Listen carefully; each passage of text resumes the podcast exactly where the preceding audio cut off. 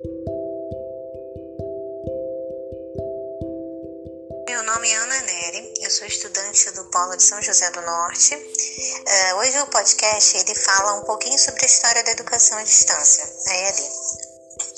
E para que a EAD aconteça, é sempre necessária a tecnologia, a fim de que a presença física entre o sujeito não se constituísse uma impossibilidade de estudo.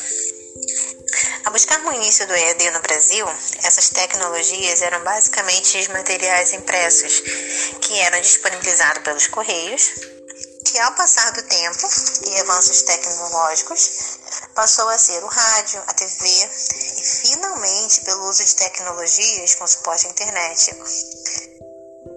Ah, aí foram usados o rádio e a TV. Vou tentar resumir a história do EAD em cinco fases. Primeira fase, ela, o ensino era por meio de correspondência. A partir de 1940, na Inglaterra, ocorreu a primeira forma de ensinar na modalidade à distância, sendo utilizado como recurso pedagógico o material impresso. O marco inicial foi lá no exterior, mas no Brasil temos um marco com duas instituições de destaque: o Instituto Monitor, que iniciou suas atividades em 1939, e o Instituto Universal Brasileiro, que lançou seus primeiros cursos em 1941. O professor ele elaborava o material didático e enviava seus alunos por correspondências e essa primeira fase tinha como objetivo atender os alunos mais desfavorecidos socialmente, com o uso de materiais impressos, como livros e apostilas.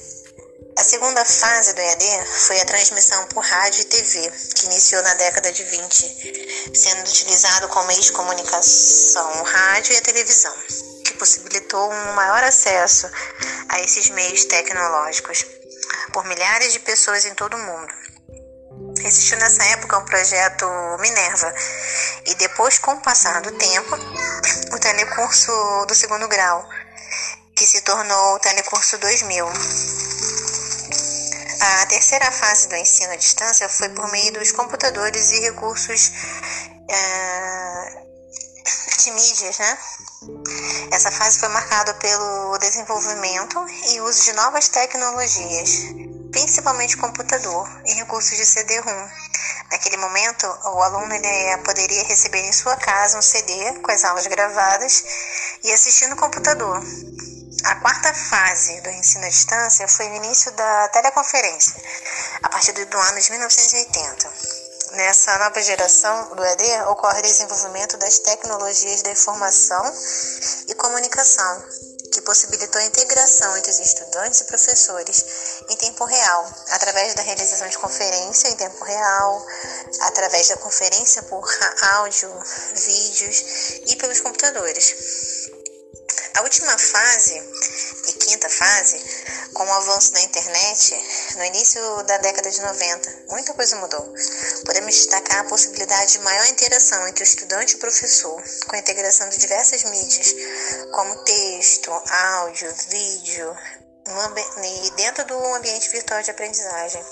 E chegasse no ED de agora, fomos evoluindo em, termos é, tecnológicos, né? É,